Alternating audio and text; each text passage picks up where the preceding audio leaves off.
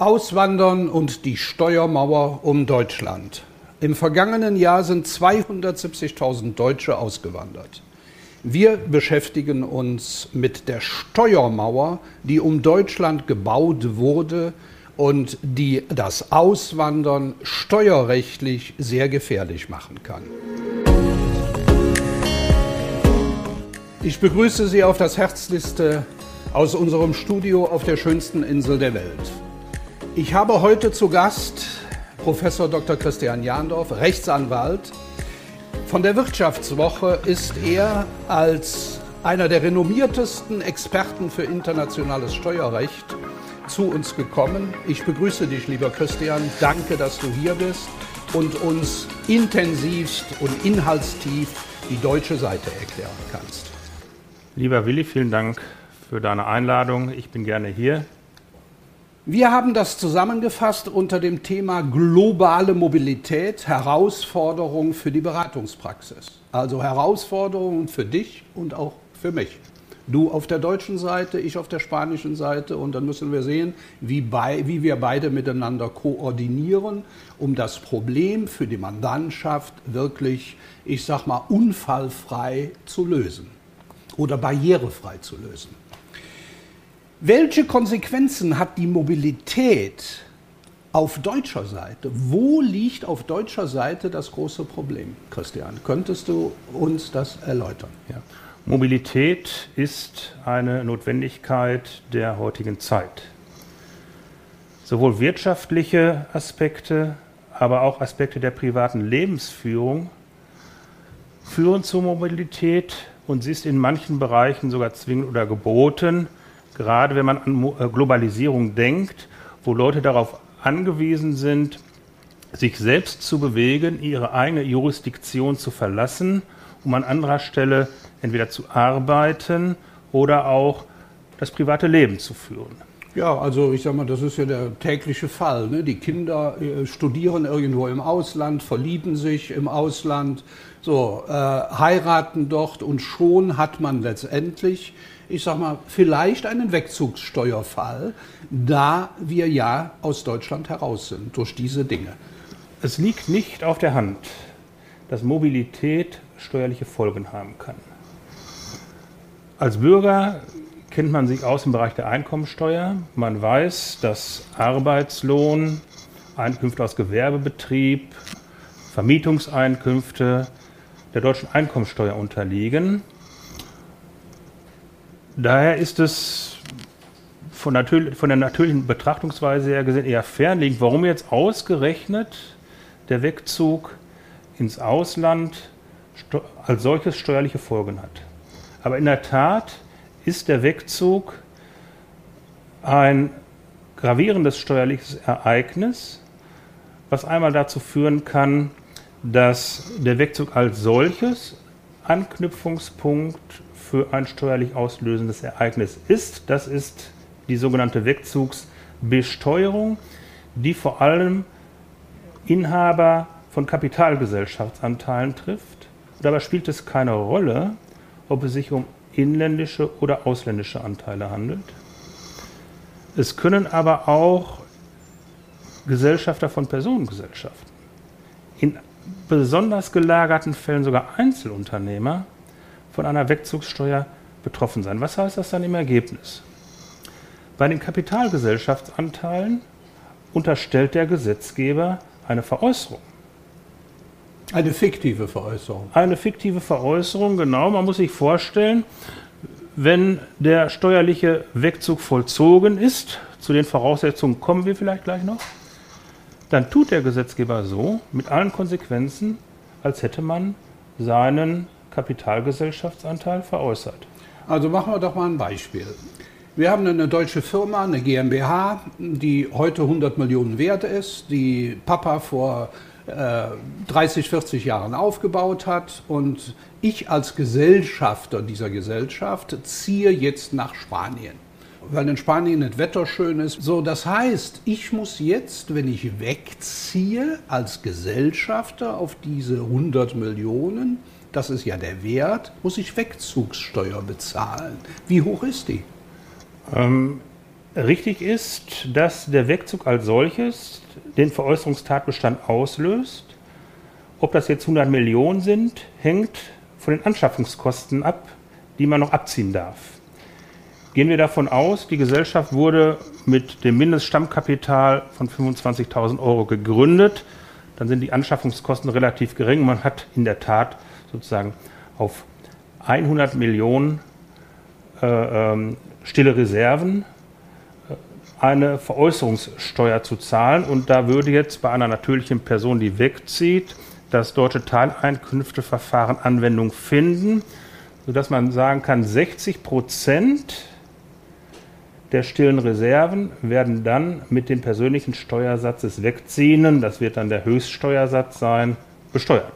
Und das ist eine gravierende Steuerfolge. Und auch hier möchte ich äh, vielleicht direkt eine Ergänzung anbringen. Wir müssen in zeitlichen Zäsuren denken. Im Fall Spanien wäre ein solcher Wegzug bis 2021 noch privilegiert gewesen. Denn für solche Wegzüge innerhalb der EU galt bis dahin das sogenannte EU-Privileg. Das hatte zum Inhalt, dass die Steuer zwar festgesetzt wurde, aber sie wurde dauerhaft, zinslos und ohne Sicherheitsleistung gestundet. Das war letztendlich Folge der äh, Bestrebungen und des politischen Willens innerhalb der EU, Wegzüge nicht deswegen scheitern zu lassen, weil der Wegzugswillige Inhaber von Kapitalgesellschaften Also Niederlassungsfreiheit ist. innerhalb der EU. Niederlassungsfreiheit ernst genommen und äh, das war auch ein durch und durch europarechtskonformes Modell.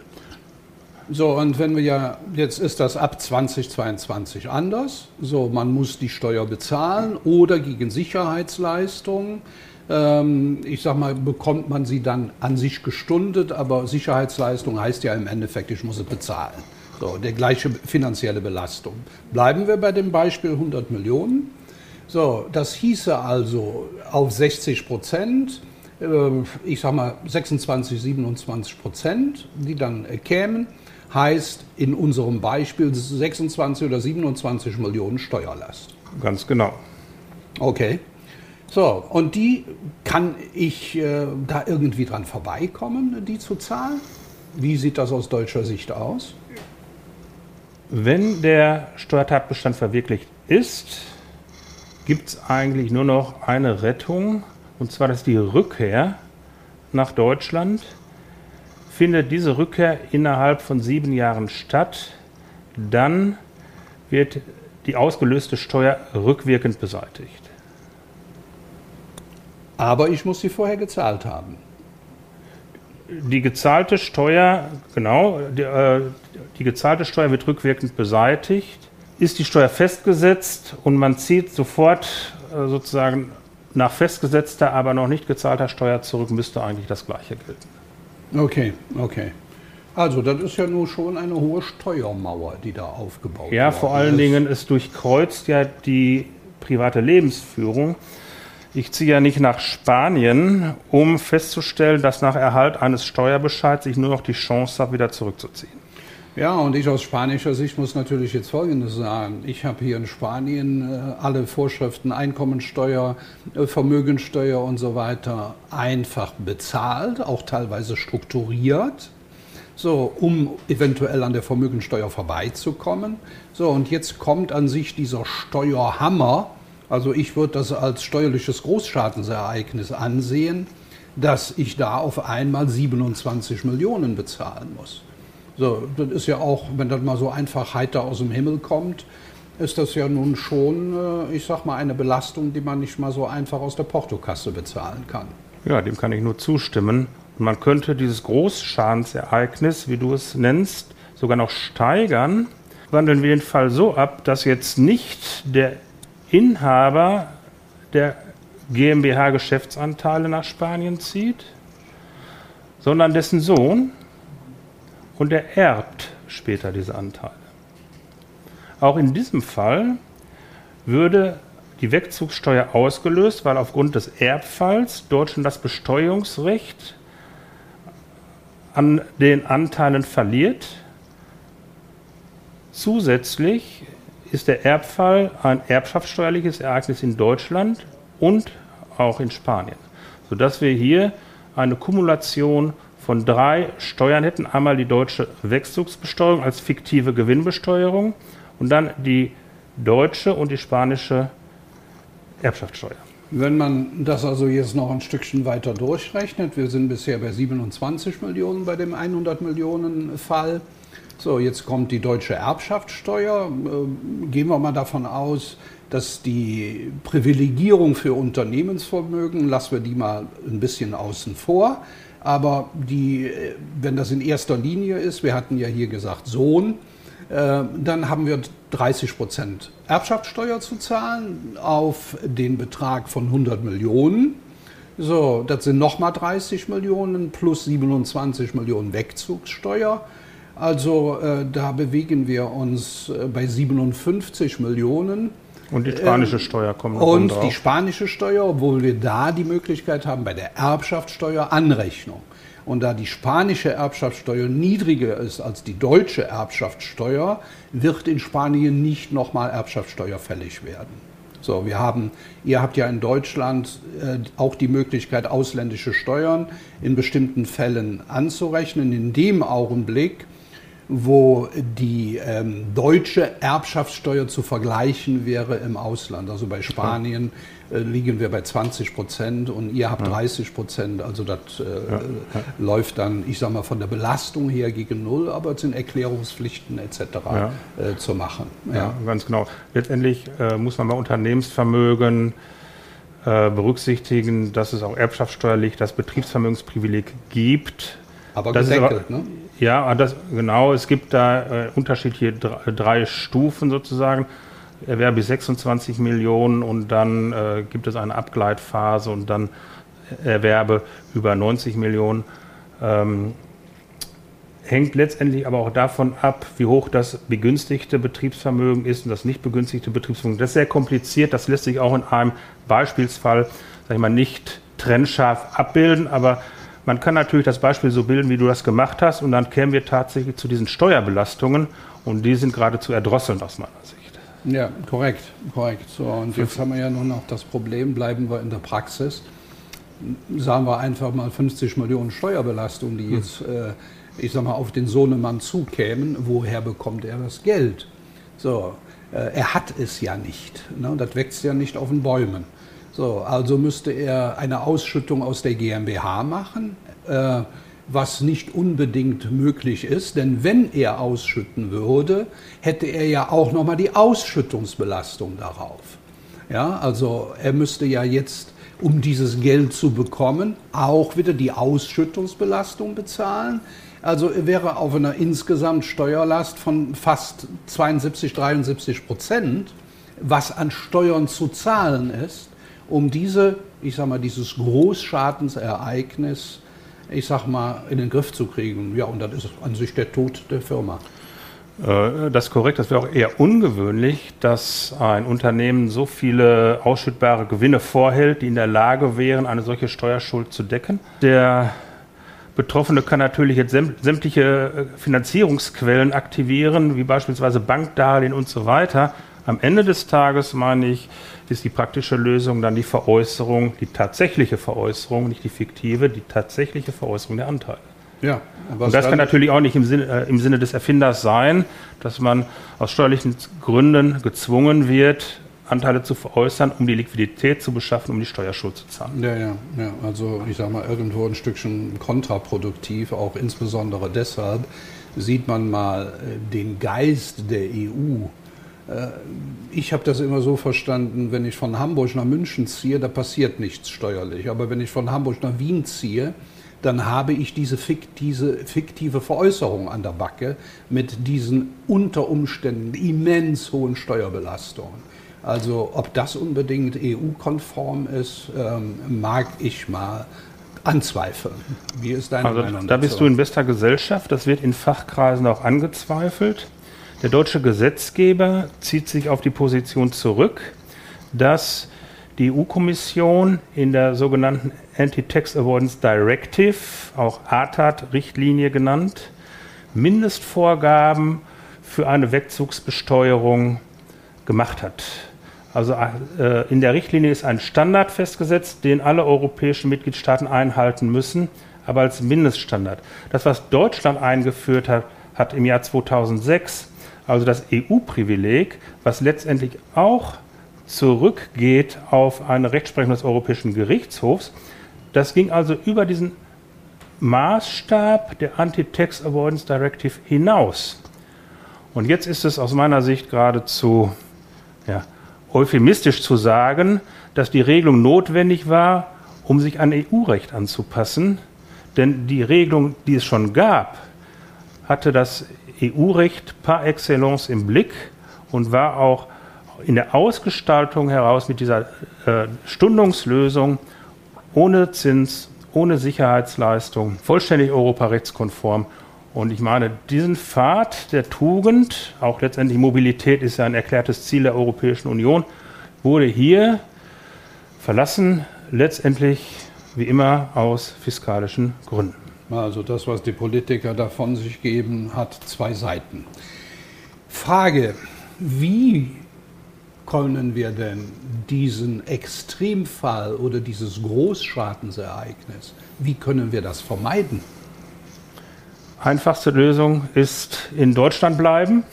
Deutschland hat ja auch durchaus seine Vorzüge. Also da mag ich einhaken zu Mallorca. So, also Napoleon hat es schon gesagt. Die Deutschen haben sechs Monate ja. Winter und sechs Monate ja. keinen Sommer. Ja. So, also es gibt auch Leute, die gerne nach Mallorca ja, kommen. Das war auch keine ernst gemeinte Gestaltungsalternative. Es wird immer in Lehrbüchern empfohlen, vorausschauende Planung, aber was soll das sein?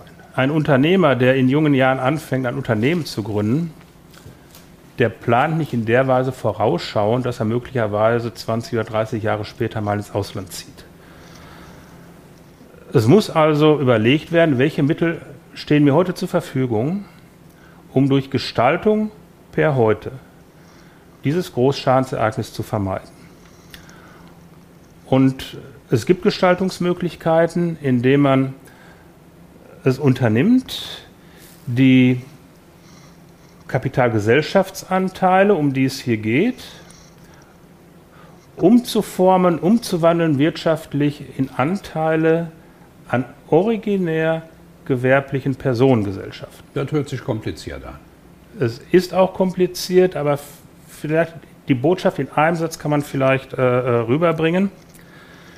Die Wegzugsbesteuerung bei GmbH-Anteilen und Aktien gibt es deswegen, weil das Besteuerungsrecht aus diesen Anteilen dem Inhaber folgt.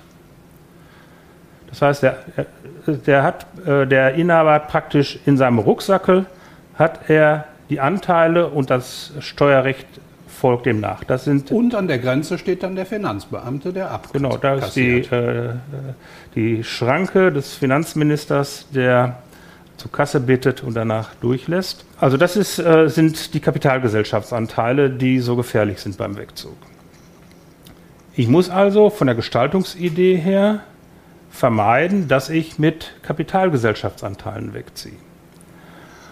Und da ist eben die Idee, dass man diese Anteile in Betriebsvermögen verwandelt. Und jetzt kommt ein sehr kompliziertes Wort, in Betriebsstätten gebundenes Betriebsvermögen.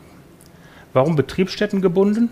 Weil die Betriebsstätte klebt in Deutschland und nicht im Rucksack des Wegziehenden. Und wenn Anteile in Deutschland Betriebsstätten gebunden sind, dann greift die Wegzugsbesteuerung nicht ein. Weil Deutschland das Besteuerungsrecht darauf behält. Exakt. Gut. Und wenn ich das, ähm, ich sag mal, als Lösung angehe, dann muss natürlich diese Betriebsstätte allerhöchster Wahrscheinlichkeit ausreichend Substanz haben. Ich muss die GmbH-Anteile in eine Personengesellschaft einbringen. So, das sind ja alles auch Prozesse, die administriert werden müssen und orchestriert werden müssen. Also es ist in der Tat höchst komplex. Am besten eignet sich tatsächlich eine originär gewerblich tätige Personengesellschaft. Aber jetzt muss man sich fragen, woher nehme ich die? Habe jetzt das Unternehmen zur Ich Zeit. bin ja weg. Ich will ja nach Spanien. Ich will nach Spanien und jetzt kommt der Berater und sagt, du musst das jetzt einlegen in eine originär gewerblich tätige Personengesellschaft. Erstmal, wo nehme ich die denn her? Eine Lösung ist ähm, über sozusagen das Management der Kapitalgesellschaft auf eine Personengesellschaft zu übertragen.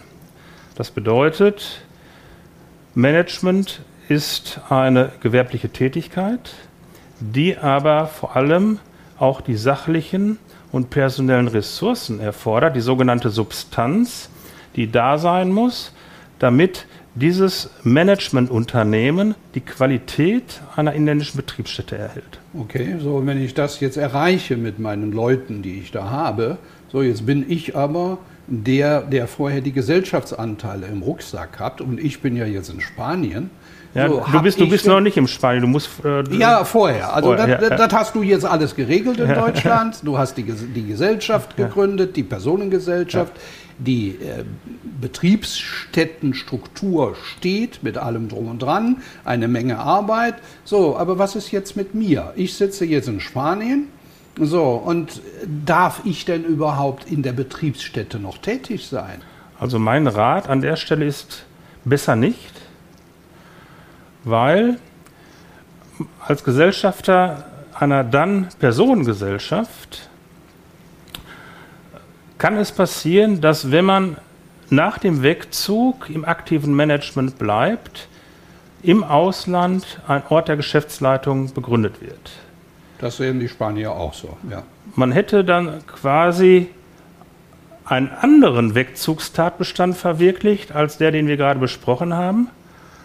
Und man würde den Ort der Leitung dieser Management-Personengesellschaft nach Spanien verlagern und dort, das hätte einmal zuvor erstens, man hätte Steuersubstrat wieder von Deutschland nach Spanien verlagert, wo der deutsche Fiskus zugreifen kann. Ich sage gleich auch nochmal, auf welche denkbaren Wirtschaftsgüter. Und Ort der Geschäftsleitung in Spanien bedeutet auch, in Spanien begründet man ebenfalls ein Besteuerungsrecht, zumindest für diejenigen Einkünfte des Unternehmens, die der Geschäftsleitung zugeordnet werden können.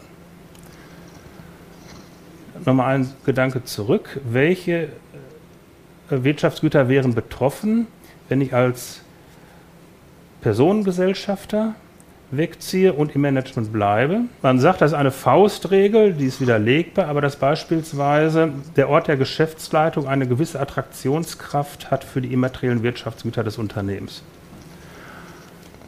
Know-how, Kundenbeziehungen, Marken und so weiter, die könnten durch eine Verlagerung des Orts der Geschäftsleitung ebenfalls ins Ausland verlagert werden und unter Umständen möglicherweise sogar die Kapitalgesellschaftsanteile, die wir ja gerade schützen wollen. Also meine ganz klare Empfehlung an der Stelle, die ist auch unverbrüchlich, zur Risikovermeidung sollte der Gesellschafter seine Managementfunktion, seine Geschäftsführungsaufgabe auf Mitarbeiter übertragen und sich aus dem Ausland heraus darauf beschränken, seine Gesellschafterrechte wahrzunehmen. Das heißt aber, dass ich dann nach Deutschland fliegen könnte und in Deutschland weiterhin an Geschäftsführungsentscheidungen teilnehmen könnte und auch dort Entscheidungen treffen könnte. Ja, nicht jetzt an Geschäftsführungsentscheidungen im engeren Sinne, denn die sind dadurch definiert, dass man sagt, das sind die Entscheidungen des täglichen Lebens. Das ist also das, was äh, Wohl und Wehe des Unternehmens ausmacht. Und äh, das soll gerade dem Management der Geschäftsleitung in Deutschland und in deren Betriebsstätte überlassen bleiben. Also Aber- darf ich gar nichts mehr. Ja, doch, ich kann natürlich als Gesellschafter hergehen und Einfluss nehmen auf Geschäftsentscheidungen, die dann eher eine etwas übergeordnete Natur haben, Strategisch. strategische Entscheidungen. Und dann ist es Aufgabe des Managements, aus diesen strategischen Entscheidungen die konkreten Maßnahmen abzuleiten, um sie nachher in Managementmaßnahmen umzusetzen. Verstanden. Ja, lieber Christian, jetzt haben wir einen kleinen Einblick über das bekommen, äh, welche Problemlage in Deutschland besteht. Wir haben ja noch nicht über die spanische Seite gesprochen, äh, aber ich glaube, wir haben unseren Zuhörern und Zuhörerinnen gezeigt, wo, ich sag mal, Fallstricke sein können. Und wir wollen ja, wenn wir wegziehen, dann auch barrierefrei wegziehen und keine steuerlichen Großschadensereignisse irgendwo wie Besser eine nicht. Handgranate in der Hosentasche rumtragen. So, und äh, meine Damen und Herren, wir werden diese Podcast-Serie weitermachen und Sie werden über einzelne Themen, Schwerpunktthemen und brisante Themen weiter informieren. Vielen Dank für Ihre Aufmerksamkeit.